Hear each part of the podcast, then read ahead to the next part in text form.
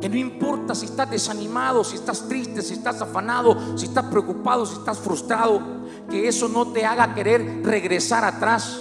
Porque eso nada más es un momento en tu vida cristiana. Eso siempre va a suceder, eso siempre va a pasar. Ya lo vivieron los grandes hombres de Dios. No eres el primero ni la primera. Ya lo vivieron hombres de Dios anteriormente, como Elías, como Jeremías y otros hombres de Dios que también tuvieron ese deseo de dejar todo, de tirar todo y abandonar todo. Pero vino la fuerza y la fortaleza del Señor para sus vidas y llegaron hacia adelante y siguieron hacia adelante y continuaron hacia adelante y llegaron a la meta y ahora aquí están en la Biblia. Pablo ya había vivido naufragios, fue traicionado, fue abandonado, en peligro muchísimas veces, fue menospreciado por los mismos judíos, pero no abandonó el camino del Señor Jesús, ni tampoco el servirle en su obra. No importa lo que me venga, yo prosigo a la meta, yo sigo a la meta, al premio, dice él, del supremo llamamiento de Dios en Cristo Jesús. No solamente fue emoción, fue convicción. Pablo fue fiel a Dios hasta el fin de sus días.